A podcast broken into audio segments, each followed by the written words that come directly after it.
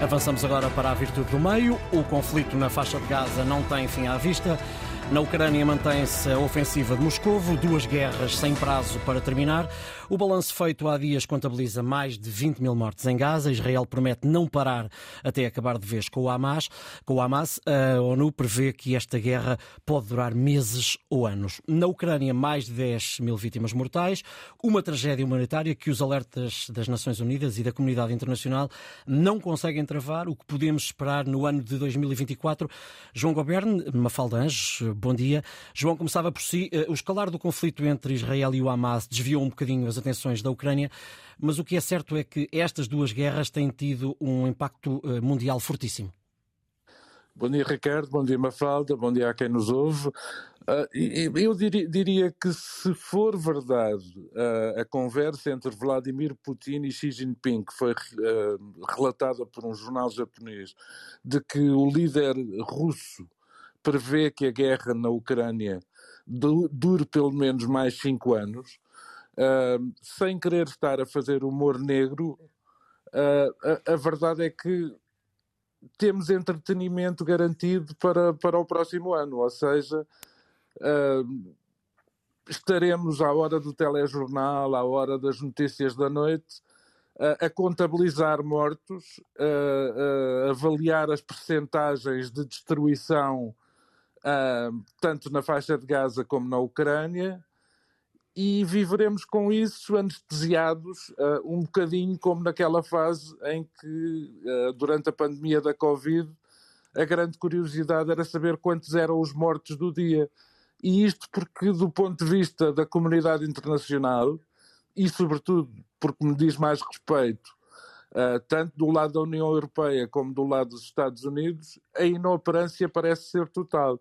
Num caso, parece-me que há um, uma tendência para abandonar a Ucrânia, deixar a Ucrânia mais entregue a si mesma.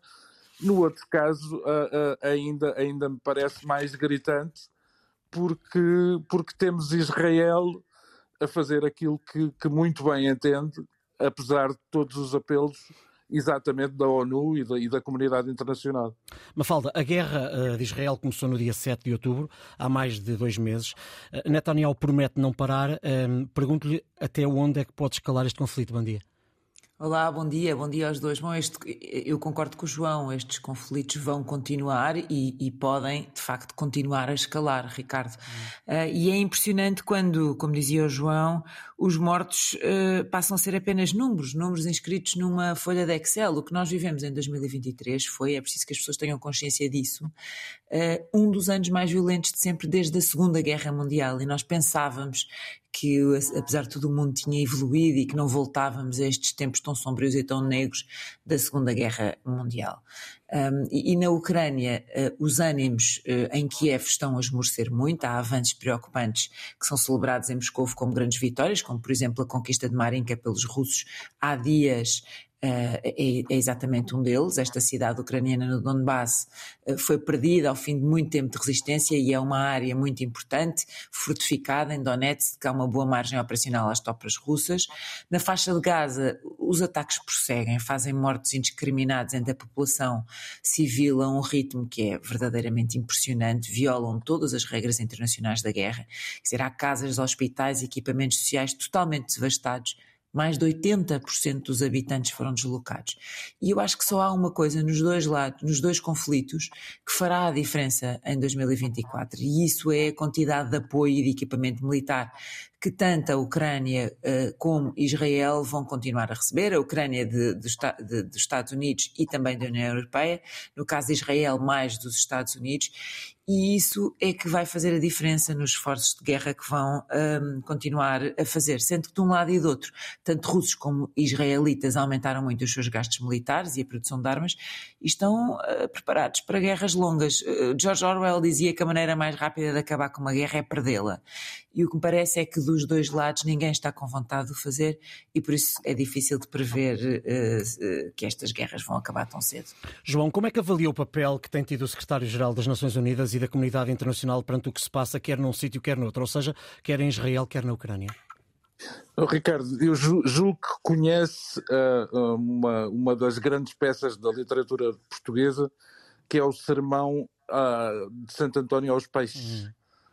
Um, e eu acho que não é, não, não é coincidência que o secretário-geral da ONU se chama António também, porque de alguma maneira me dá a ideia que ele, ele tenta uh, fazer aquilo que pode, passar as ideias que pode, desenvolver as propostas que pode, mas depois o mundo tem outros interesses e tem outras, outras dinâmicas, nomeadamente aquela que a Mafalda referiu da a indústria do armamento, está a esfregar as mãos com tudo isto, não é? Porque enquanto houver conflitos, há escoamento para o produto.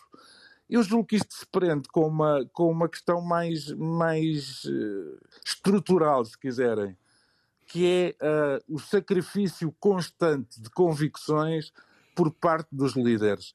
Há demasiada gente no poder, nas direções, nas administrações, à grande escala como à pequena escala, que está tão agarrado ao seu lugar e que está a, a funcionar tanto em defesa daquilo que é o seu ganha-pão que as convicções vão sendo sacrificadas. Eu queria só aproveitar para dizer que se calhar há um simbolismo particular no facto de, de terem morrido ontem uh, duas pessoas de profundas convicções e, e também uh, distintas entre si. A deputada comunista Odete Santos e o senhor Europa Jacques Delors se calhar com gente com mais convicções, a, a prática seria outra. Já agora, sendo esta a minha última intervenção na Virtude do Meio, uhum. queria só dizer que foi um desafio intenso, mas também foi um prazer conhecer e cruzar ideias com a Raquel Varela, voltar a trabalhar e a, e a dialogar com a Mafalda Anjos, reencontrar o meu amigo Manuel Falcão, descobrir a paciência rigorosa de Rosário Lira e assim, Ricardo, desejo-lhe um bom ano de 2024 e força neste programa da manhã. Para si eh, também. Mafalda, queria só ouvi-la ainda, uh, um bocadinho uh, na base da pergunta que fiz ao João.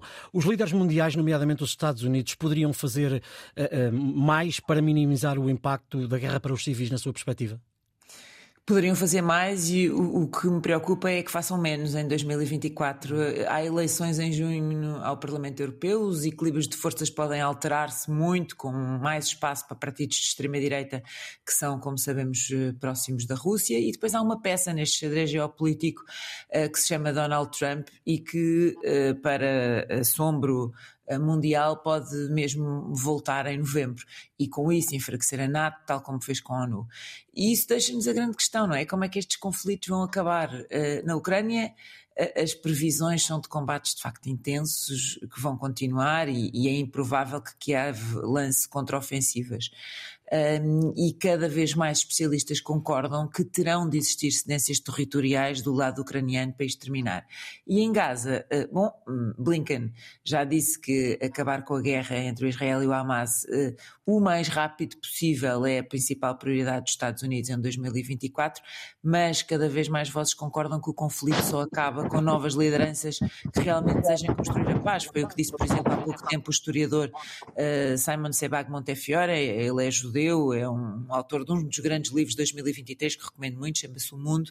Ele disse Netanyahu é o líder mais catastrófico de sempre e tem de sair para se conseguir a paz e, na verdade, do lado palestino também falta uma autoridade com um novo líder que seja capaz de dar esperança uh, e, e, que represente aquele povo. Eu, para começar na pergunta que o Ricardo fez, hum. para terminar com a pergunta que o Ricardo fez ao João, acho que ainda bem que existe António Guterres, é para mim, que sou português, um orgulho ver um português nas Nações Unidas corajosamente a fazer o que tem que ser feito, ou seja, a apontar o dedo às atrocidades e a cultivar a esperança, porque a esperança não pode morrer. E com isto também me despeço. Agradeço muito o que foi esta participação na Virtude do Meio. Acho que é, é, é mesmo no meio que muitas vezes está a virtude e foi um prazer tentar encontrá-la. Não tenha dúvidas, concordo consigo. Agradeço a João Goberno e Mafalda Anjos. A Virtude do Meio vai voltar amanhã ainda com Raquel Varela e Manuel Falcão.